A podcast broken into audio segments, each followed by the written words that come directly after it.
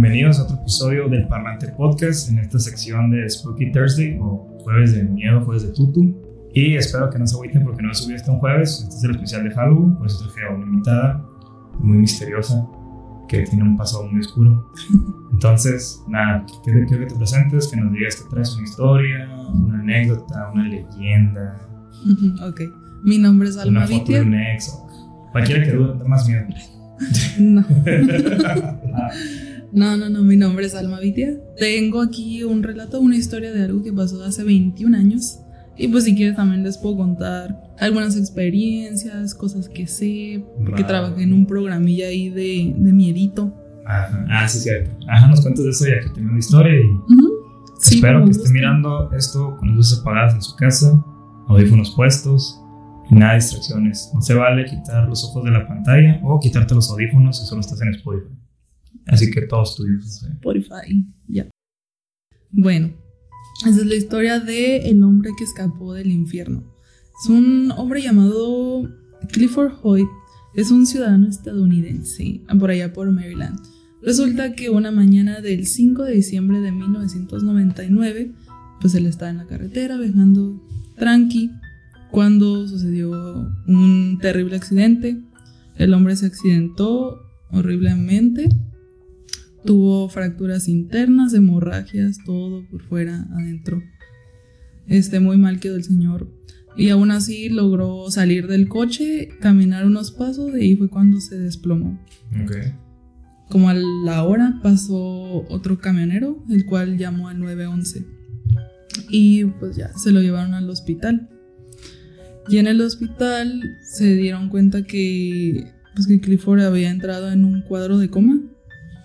Y aparte de las fracturas, hemorragias y todo eso, estaba teniendo problemas pues, mentales, ¿no? Psicológicos. Lo que los doctores pues no saben qué es lo que le está pasando mentalmente, ¿no? Y cuentan que una noche en el cuarto de este hombre se empezaron a oír ruidos muy fuertes, como golpes, eh, risas, sonidos de tortura también se podrían decir. lamentos. Muy, ajá, muy maquiavélicos, muy telúricos. Ok. Y cuando entran al cuarto se dieron cuenta pues que nada más estaba él. El señor estaba muy angustiado, muy aterrado. Para eso le tuvieron que aplicar calmantes porque estaba muy, Muy alterado. muy alterado. Entre llantos y como pudo hablar, el hombre relató que él había estado en el infierno, que lo habían torturado, que había estado en un lugar inimaginable, fuera de este mundo, Todo literal. eso fue en la sala del Ajá, hospital. en el hospital, en el cuarto del hospital, mientras estaba recuperando. De hecho, tuvo una recuperación muy, muy lenta, o sea, más lenta de lo que se podría, podría hacer, pues. Dice que todo a azufre, olía quemado, lo torturaban, se miraban cosas muy espeluznantes, sombras. O sea, él estaba relatando como nosotros nos podríamos imaginar que es el infierno Lo torturaba en diario. pues. lo torturaban, pero su, o sea, él tenía un, una forma de explicarlo tan coherente y tan creíble que, que pensaron que, o sea, sí podría ser, porque no, o sea, él siempre fue una persona de bien, pues nunca se drogó, nunca nada, nunca estuvo en cosas así que se podrían decir como que, ah, pues a Sí, lo mejor es, ajá, eso. no No. Y todo eso. Pues el hombre ya fue dado de alta y le, le dijeron los doctores que podría, que si por favor podría tomar consejera psicológica con algún psiquiatra o algo y él dijo que no, lo rechazó totalmente porque él decía que estaba bien. Semanas después, el hombre en su casa, bueno, sus vecinos empezaron a quejar de que había una música muy fuerte y por más que le tocaban a la puerta, él no abría, no respondía, no nada. El dueño de los departamentos, se podría decir el rentero, como dijiste hace rato, eh, pues abrió la, la puerta con su llave y se dieron cuenta que este hombre estaba tirado en el piso, mm, como un vagabundo, se podría decir. En una condición muy deplorable. Así es, o sea, cabello todo mal, este, lo peor del caso es que él estaba abrazado de un cubo de hielo enorme. Vamos a poner una foto Ujú. por si están en YouTube. Aquí ya. Ahí lo vas a un rato y vas a sostener lo que tú hablas. Aquí está. Ok. Aparte del cubo de hielo, el, el hombre también estaba con. Está tirado en el piso con muchas manchas de, pues ya sabes, popis. Todo eso. Pues el, el rentero, pues le apareció. O sea, por- se preguntaron, ¿por qué fotos de eso? Pues porque el rentero se quedó como, ¿qué onda con Sí, que este si hombre? algo, igual por asuntos legales, ¿no? Tomo mis evidencias, que así estaba cuando entré. Y él decía que estaba bien, o sea, él estaba, él estaba consciente que estaba abrazado a un cubo de hielo, que tenía la música a todo volumen. ¿Por qué estaba abrazado al cubo de hielo? Porque él decía que le estaba quemando el infierno, o sea, él sentía que estaba en el infierno y era lo que lo calmaba, o sea, imagínate. Ok. Si tú abrazas un cubo de hielo, te está como que picando de lo frío, imagínate el calor que debe haber sentido este hombre. Tenía la música a todo volumen porque dice que pues lo estaban atormentando demonios, lo estaban hostigando. Mm, No quería escucharlos, pues. No los quería escuchar, ajá. Y él estaba consciente de todo, él sabía que estaba mal. ¿Quién sabe por qué se habrá hecho Fun del ahí?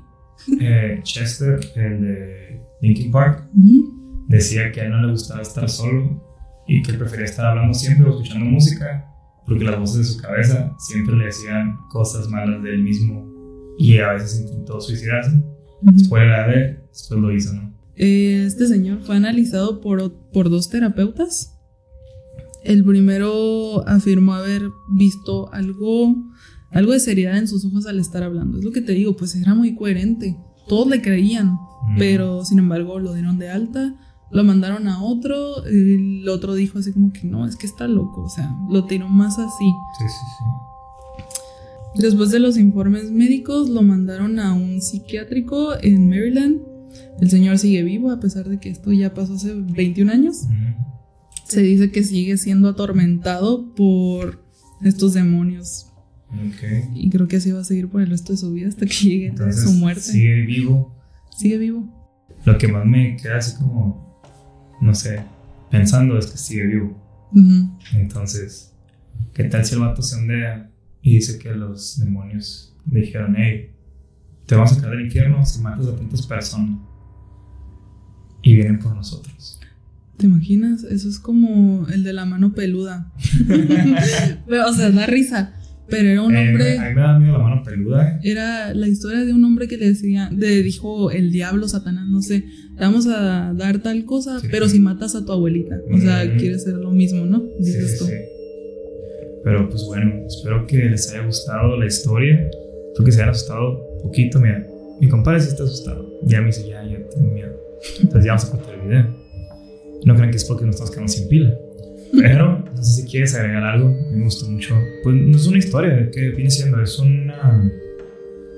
¿Cómo se le llama a estos? Es un relato. Relato. De algo que pasó, pues. Y Difícil de creer. la verdad sí da miedo Ah. porque Casos de la vida real. nos puede pasar a cualquiera. ¿Qué tal que ahorita estás tú normal, pero al rato te posee algo? Solo recuerden que en estos días se sueltan muchas cosas en el aire. Y si tienes una mente débil, probablemente porque no escuches este podcast. Bueno, no, también. Entonces, no sé cómo vas a estar libre de esto. Así que tengan mucho cuidado. Tú diles que se cuiden. Cuídense. y si escuchan un ruido, no le hagan caso, ignórenlo. Porque si no, es un fantasma y le hacen caso, se va a meter y se va a quedar ahí. Sí, pues muchas gracias por estar aquí. Espero que se las hayan pasado bien. Espero que se hayan asustado, como les digo. Y pues nada, no sé si quieres decir eh, alguna red social aquí. Una red social, no, Que nada te sigan más. en IG, IG, pues nada, es Alma Vitia pegadito. O sin el pegadito.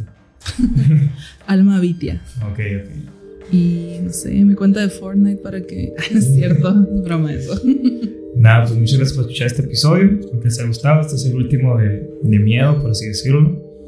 Pero regresamos la próxima semana con episodios un poco normales, si quieres poner así, que no son de miedo ya. Y pues nada, muchas gracias. Hasta la próxima, nos vemos y mucho cuidado este 31 de octubre.